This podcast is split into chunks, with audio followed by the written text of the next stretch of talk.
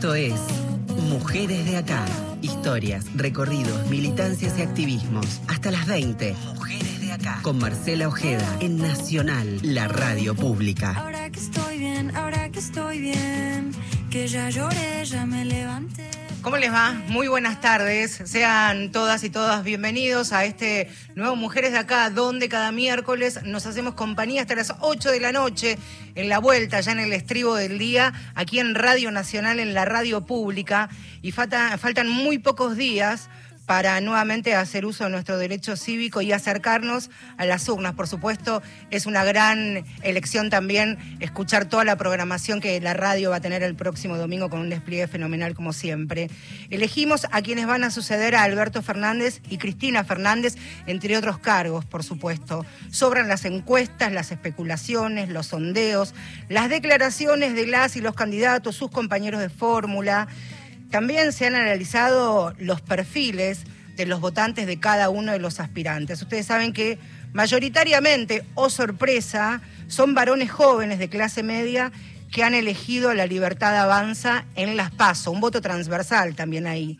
Su líder, Javier Milei, el mismo que negó exista la brecha salarial de género, niega, evidencia de manera sistemática, niega, y miren el tupé, a la ganadora del Nobel de Economía, Claudia- Goldin, que se ha dedicado a investigar sus causas durante los últimos 200 años. De 200 años a la fecha, la investigadora se ha dedicado a investigar sobre los salarios, la participación laboral, el tipo de ocupación, el nivel educativo. Javier Milei, el que en su plataforma electoral, y la he estudiado en detalle, apenas se publicó, ni siquiera menciona las violencias por razones de género. Queda allí medio descolgado en el último párrafo algo relacionado a la trata y a la explotación, muy descolgado por allí, insisto, en el último párrafo. Mucho menos habla de los femicidios o los feminicidios. Es que también niega lo que es este, las violencias por razones de género. Nega- negacionistas otra vez de todo tipo de violencias. Pero ahora ya estamos en el cierre de las campañas, escuchando, ya comenzará la veda el, próximo, el próximo viernes, tempranito a la mañana.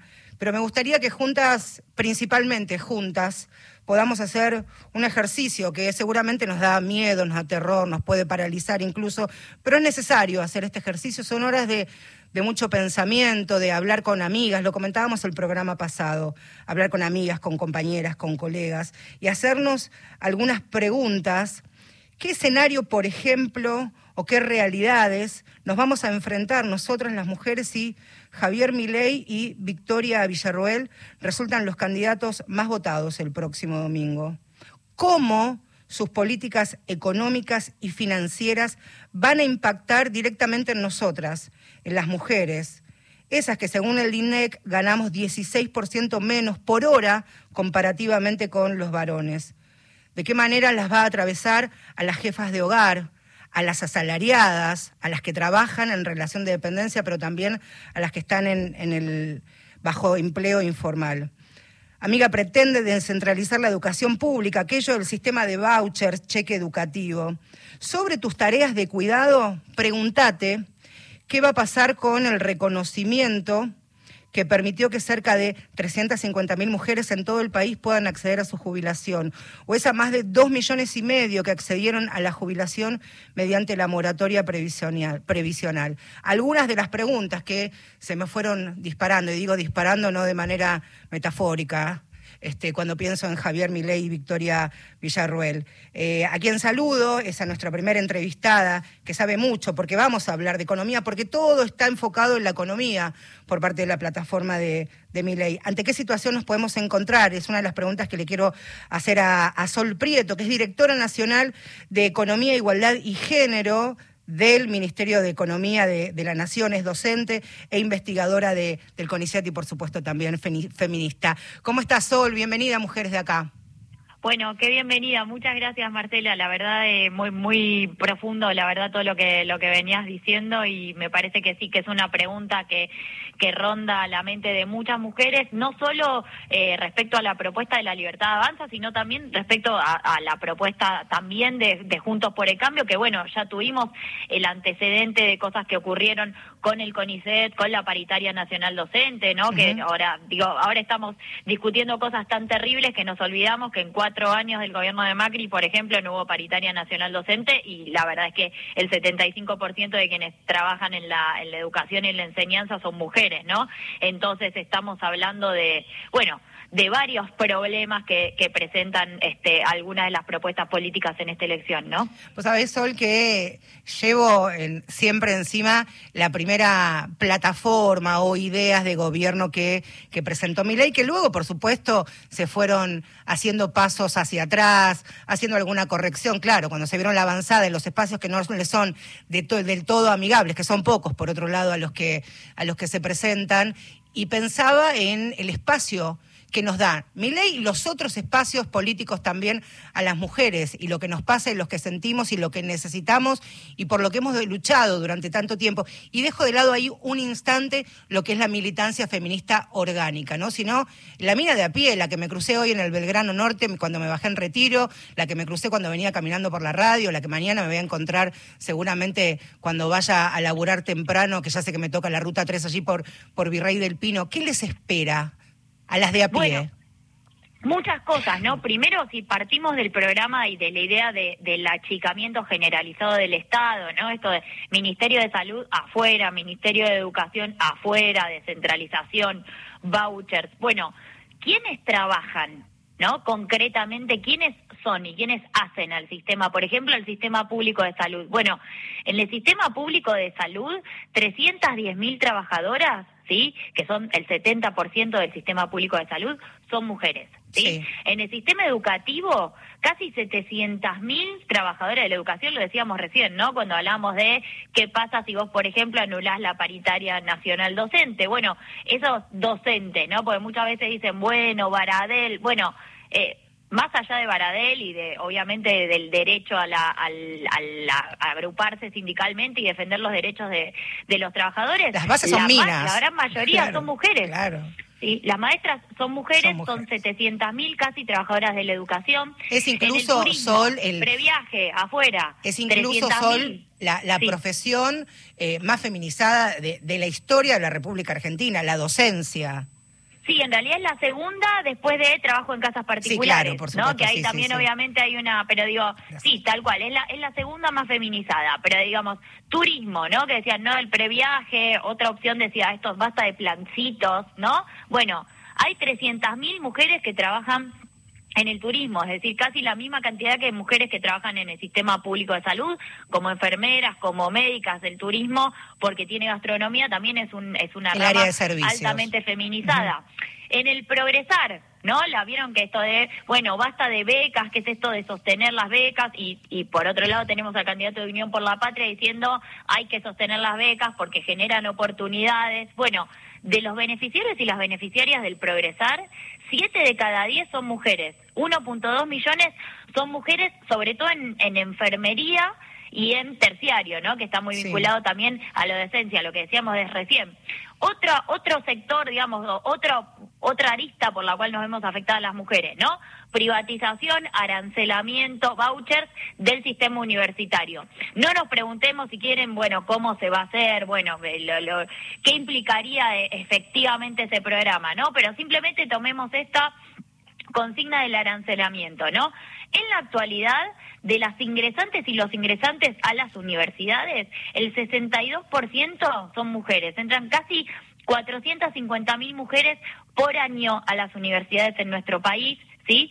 Son en total, tomando en cuenta todos los años, son 1.5 millones de estudiantes, mujeres, y son el 63% de las graduadas. Hay 90.000 mujeres que se gradúan del sistema universitario por año. Pensemos en lo importante que fue la llegada masiva de las mujeres a las universidades, que además cada vez son más, para que justamente podamos acceder al mercado de trabajo, aún con brechas de ingreso, aún con una menor participación, pero lo importante que fue para que hoy por hoy una de cada dos mujeres trabaje de manera remunerada en nuestro país, poder acceder justamente a la universidad, ¿no?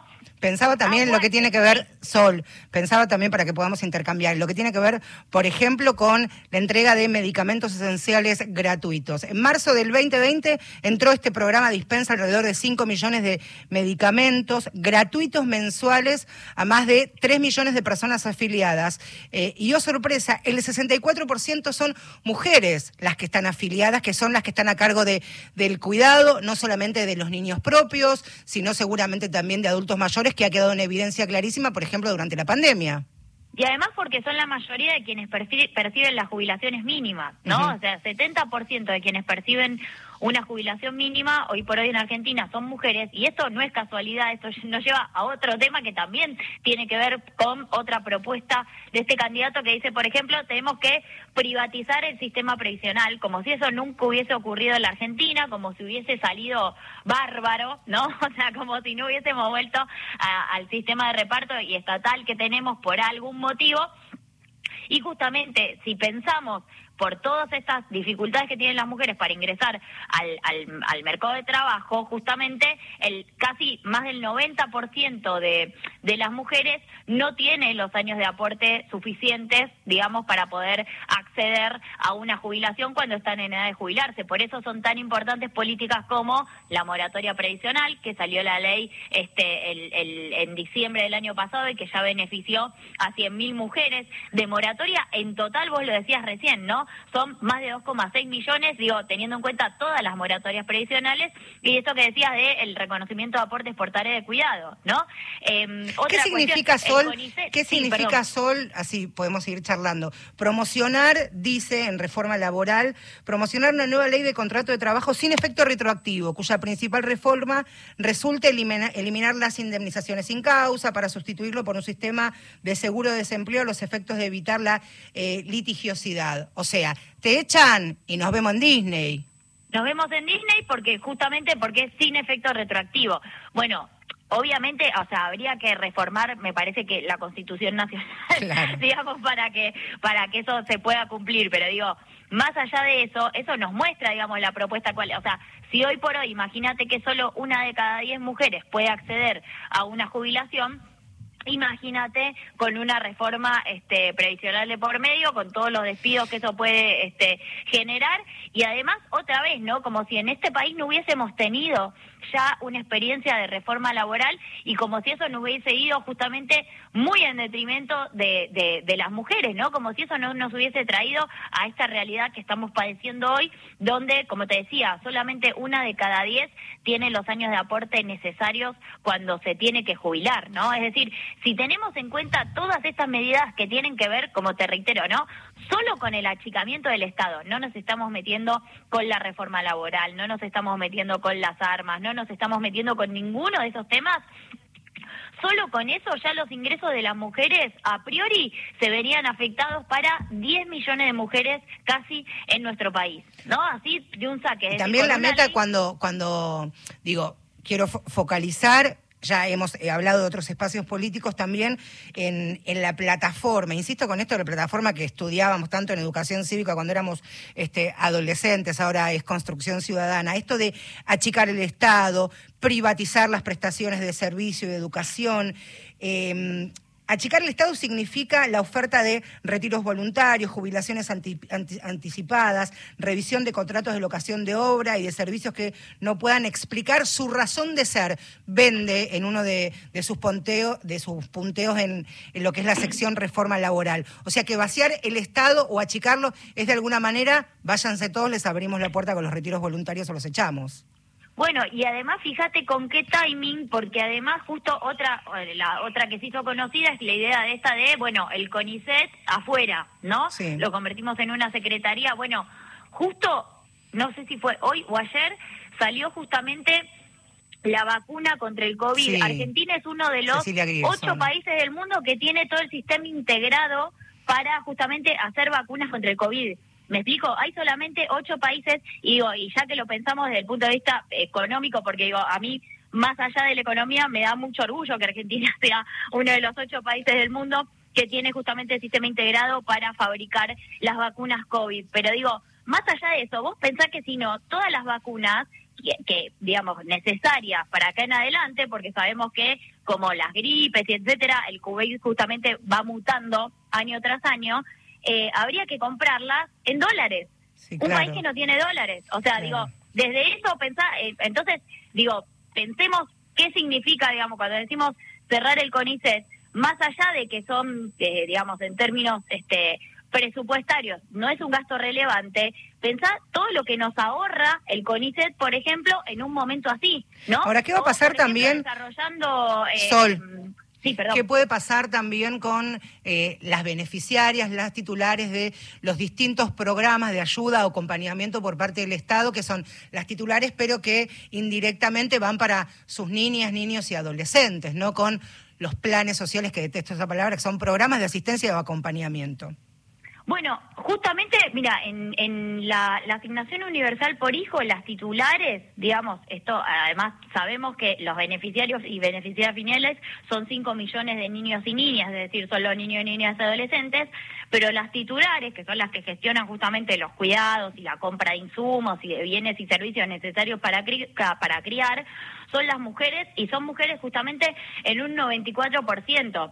Imagínate, por ejemplo, en un esquema de dolarización, ¿qué pasa con la actualización, por ejemplo, de la asignación universal por hijo, de la asignación universal por embarazo, del, de la prestación alimentar?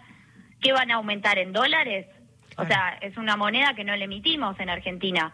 Ahora también si van a privatizar, por ejemplo, eh, eh, el Ministerio de, Salud potencialmente va a desaparecer, se va a transformar en una secretaría. ¿Qué va a pasar con todos los programas de acompañamiento y protección a las adolescentes, por ejemplo, para planificar por ejemplo, su vida sexual y reproductiva, por ejemplo, pienso, estoy con el por ejemplo, ¿qué va a pasar con el implante subdérmico? ¿Lo van a tener que ir a pagar a la salita o al espacio que tienen en el barrio? Digo, son un montón de preguntas que nosotras nos tenemos que hacer en, del día a día. Ya sabemos, por supuesto, desde los feminismos, desde el activismo más orgánico y que está en las calles, lo que puede llegar a pasar. Bueno, hay que hablar con la que tenemos al lado, ¿no? Por eso mencionaba al comienzo de nuestra charla, la que está en el bondi, la que está en el tren, la que está en el subte, la que podemos encontrar en la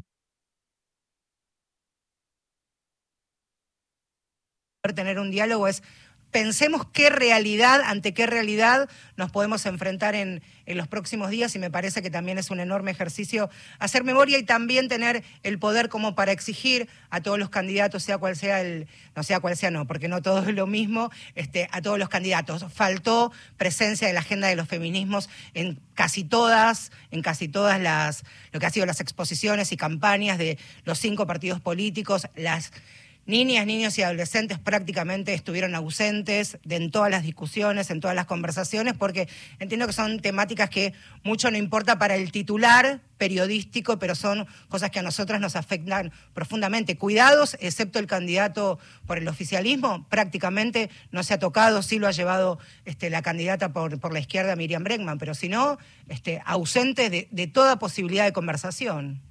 Sí, o sea, estuvo presente por parte, como vos decís, del oficialismo toda la cuestión de, bueno, hubo muchos avances con la creación de una de una canasta de crianza, esto lo digo porque justo en estos días estuvo el, debate por un proyecto de justamente de la de la, la libertad avanza, entre comillas, ¿no? Obviamente, ah, evidentemente no avanza demasiado la libertad en ese proyecto, pero digamos que había un proyecto de renuncia a la, a la paternidad. Sí, después lo vamos a, profundizar porque es bueno, tan descabellado el índice de crianza fue una medida importante, o sea, como que hubo avances. Ahí, ahí quiero hacer un parate ya en los últimos minutitos, Sol.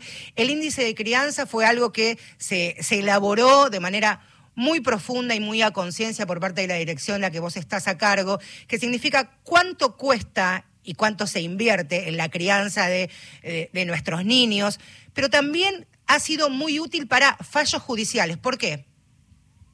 Porque ya salió, bueno, ya lo tomaron como valor de referencia en, en 19 fallos en 10 provincias de, del país. Y sí, desde que salió el primero, que fue en julio, y la verdad es que esto sirve para dar, este, para resolverles parte de, los problemas y, y del trabajo a los jueces y juezas por dos motivos. Primero, porque hoy por hoy, justamente porque tenemos altos niveles de, informalidad laboral, fijar una cuota alimentaria a veces conlleva, digamos, ciertas dificultades porque justamente es, es muy difícil demostrar los ingresos que tienen los progenitores, ¿no? Eso por un lado. Pero más allá de que es difícil, esta es una herramienta que además pone el foco en las necesidades de los niños, niñas y adolescentes, digo, más allá de justamente de los ingresos de los progenitores y además es un valor que se actualiza. Entonces, sobre todo para lo que son los alimentos provisorios, les brinda un valor de referencia a los jueces y juezas para poder justamente eh, trabajar de una manera mucho más, eh, mucho más celera, ¿no? Mucho más expedita y además eh, tiene un, componente que a mí también me parece importante que las que estén escuchando que pasaron por un por un juicio por por un juicio por alimentos o por un divorcio y estuvieron en esta situación saben que hoy por hoy el tema de cuánto cuesta criar un niño o una niña eh, depende en gran medida de las mujeres. O sea, las mujeres tienen que probar ¿sí? ¿Cuánto cuesta criar niños y niñas? Juntando tickets, facturas, la factura de la escuela, de taekwondo, del supermercado, etcétera, Del maternal. Exacto. Y además tienen que, y además en general no se reconoce además todo el tiempo de cuidado que las mujeres invierten en esto y que obviamente les representa un altísimo costo de oportunidad. Solo para que para que te des una idea, en Argentina eh, una mujer que tiene dos niños menores de 13 años a cargo destina más de 10 horas por día a las tareas de cuidado.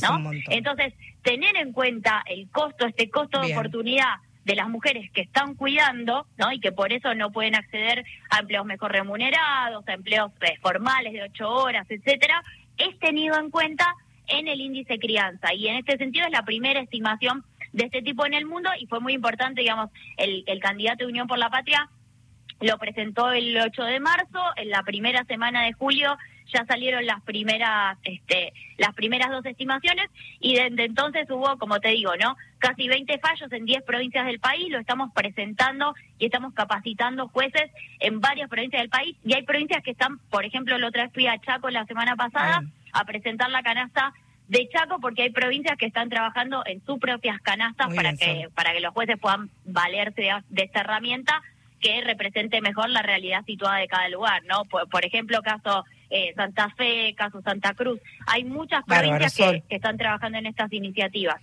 Pero más allá de eso, lo que te quería decir es que también otra cuestión importante es el tema que está en la plataforma de mi ley, que es no más obra pública, ¿no?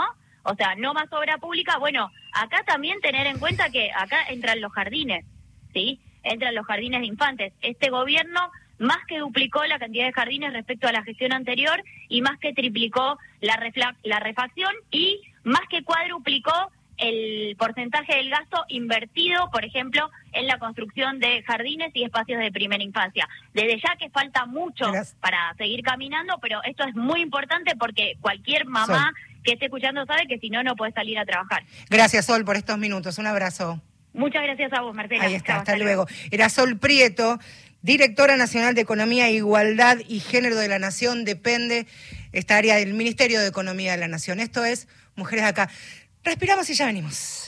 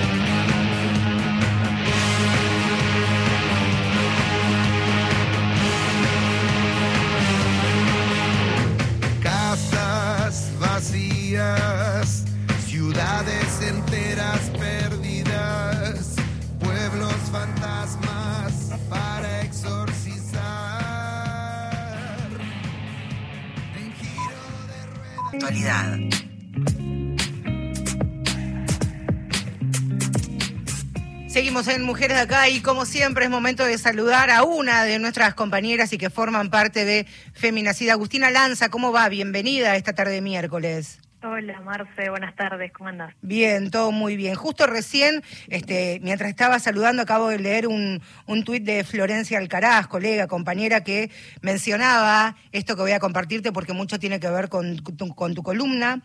En nuestro país hay un millón y medio de mujeres a cargo de hogares monoparentales, con tres millones de niñas y niños. El 50% no recibe cuota alimentaria. No se necesita ninguna ley, se necesita que los padres paguen la cuota alimentaria para que haya menos niñas y niños pobres. Por ahí vamos, ¿no?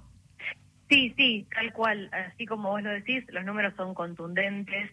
Eh, y es, eh, ¿por qué hablamos de esto? no Porque hablamos de la cuota alimentaria. Se trata del disparador, digamos, de, de, de esta conversación, de este debate, es a raíz de un comentario que hizo una candidata a diputada nacional por Libertad Avanza, Lilia Lemoine, que dijo que de ser electa iba a presentar un proyecto de ley de renuncia a la paternidad, ¿no? Que suena como así como muy fuerte, ¿no? Del, así el nombre, renuncia a la paternidad. En otros términos, es una proclama en contra de la cuota alimentaria en la que la madre tendría que notificar al padre y él podría decidir desligarse de ese niño o niña para para el resto de, su, de su crianza, ¿no? Eh, es muy llamativo porque ella dice algo así como, no me parece justo que un hombre tenga que hacerse cargo económicamente de una criatura hasta los 18 años cuando no lo quiso tener. Hasta los 21, por otro lado, sí. Sí, tal cual. Entonces, nosotros nos preguntamos, ¿no? ¿Qué es lo que pasa con la cuota alimentaria en la Argentina? Este dato que vos traes eh, es muy es muy contundente, como decía, y también le sumo otro más, que es que el 65% de las mujeres de la provincia de Buenos Aires aseguró no recibir ninguna cuota alimentaria o recibirla eventualmente. Es una encuesta que, se hizo en 2021 en el Ministerio de Mujeres, Géneros y Diversidad de la Nación. Entonces, eh, es interesante no plantear partir o plantear desde este punto de vista qué es lo que está pasando. Eh, en Argentina tenemos muchos tratados internacionales que velan por la vida y el desarrollo de los niños, niñas y adolescentes. Entonces, este proyecto claramente va en contra de todo ese andamiaje. Lo que sucede es que en, en, la letra, en la ley, está todo muy bonito, pero cuando lo vemos en detalle, vamos a los juzgados y revisamos los expedientes, vemos que esta renuncia a la paternidad existe, ¿no? Es, es cotidiana. de hecho, de facto sucede. sucede. Esa, esa renuncia, no hay ley, digamos, que, que sirva, que sea útil, más allá de todo lo disparatado que, que mencionó este personaje que, que mencionaba, sino que existe. Hay un montón de tipos que desaparecen de toda responsabilidad que significa la, la crianza de, de, sus hijas e hijos. Sí, estuvimos conversando con Florencia Rojo, ella es abogada, acompaña estos casos todo el tiempo, van mujeres a su a su despacho y, y les traen estos casos de, de, cómo se pelea por cuota de alimentos, y nos comenta que muchas veces eh, este derecho se pide con la idea de que sola no pudiste, de que, de que no pudiste con esa responsabilidad. Y la realidad es que hay otra parte, ¿no? De esa responsabilidad que es el progenitor. Sea, no es que una no puede sola, sino que hay otra persona que tiene que hacerse cargo también de la crianza de ese niño o niña. Eh, y esto, ¿no? La cuota no representa solo la materialidad. Se te pierde un poco, Agus, la voz. Tal vez acercarte un poquito más al, al teléfono se, se está licuando un poquito, sí. A ver, ¿me escuchas ahí, ahí mejor? sí. Eh, bueno, esto, esto que la, la cuota alimentaria no es solamente la, la materialidad, el dinero, eh, hay mucho mucho más detrás. ¿La escuchamos, querés, a Florencia? A ver qué dice la doctora Florencia Rojo, ¿qué suma? La verdad que es una humillación muy grande para las maternidades que hoy tienen que estar peleando por cuota de alimentos. Eh, esto se vive a diario, eh, paternidades que son más que paternidades, progenitores, que lo que hacen es se desentienden de su hija, se desentienden de sus necesidades, se desentienden de, del desarrollo de un ser humano que necesita muchas cosas y además necesita tiempo y además necesita dedicación, eh, que muchas veces con la plata no, no, se cubre eso, ni aunque tengas la cuota más grande, eh, el tiempo que una maternidad pone para cubrir las tareas de cuidado que no está cubriendo un, progenitor o todo el tiempo que pone, eh, toda la carga emocional que tiene eh, una maternidad para suplir los grandes agujeros que deja una, una ausencia eh, de un progenitor vivo, sobre todo, porque la ausencia de alguien que existe en este plano es difícil de sobrellevar. todo eso también tiene un costo, porque hay algo que una habla de tareas de cuidado, de la importancia de eh, que se tenga en cuenta el lavar, el planchar, el llevar a la escuela, el traer, el hacer las tareas, las vacunas y demás, pero toda la carga emocional de estar al lado de esa infancia que está esperando a ese papá que le dijo que le iba a pasar a buscar a las 10 de la mañana un sábado y son las 4 de la tarde y todavía no apareció. Acá lo que hay que poner bien en el foco que esto no es una ayuda, que la cuota de alimentos no es eh, un, un ticket a las vacaciones o un fin de semana de la madre, sino es los derechos alimentarios de las infancias. Y esto es comer, vestirse, poder ir a la escuela y tener los útiles cuando, cuando, cuando, corresponde, poder festejar su cumpleaños como tenga ganas, si tiene que cambiar sus anteojos, que los pueda hacer, que si quiere hacer un deporte, que lo pueda hacer, que no haya una infancia que tenga que postergar su desarrollo como persona porque hay un progenitor que está fijándose si le alcanza o no le alcanza para cambiar las cubiertas de su última moto clarísima. Me parece que es contundente la, explicación y también la Argentina ha adherido a tratados, a convenios, a pactos, como vos bien decís, de alcance internacional, así que hay que cumplirlos en los hechos también, ¿no? Y aquellos, incluso varones, votantes de la libertad avanza, sepan también que esto es una interpelación a ellos también. Totalmente. Eh, es interesante lo que ellas proponen. Proponen que el deudor alimentario sea tratado al igual que un deudor bancario. Bueno, claro, claro, sí. es lógico, es lógico para ellos, sí, claro que sí, Agus. Sí, y volviendo a este disparador, es importante cerrar con esto, ¿no? Que el Estado tiene que brindar acompañamiento para estas maternidades y no dejarlas desprotegidas, no todo lo contrario. Y exigir también a los progenitores por todas las formas amigables y a veces no tanto, de todas maneras, es que cumplan con esto que a lo que están obligados. Criar y acompañar con la cuota de alimentos y todo eso, lo que significa que no es solamente poner comida en un plato, sino también todo lo que acompaña la crianza de, de los pibes. Un beso grande, Agustina, nos vemos la semana que viene y respiremos hondo. Nos vemos, Marcelo. Ahí está. lo que, lo que no, lo que nosotras. Ahí está, decidamos. Un beso grande. Agustina Lanza, compañera de Feminacida. Esto es Mujeres de Acá, ya en la recta final. Nos quedan unos minutitos nomás. Sobre nosotras, historias, luchas y conquistas. Mujeres de Acá por Radio Nacional.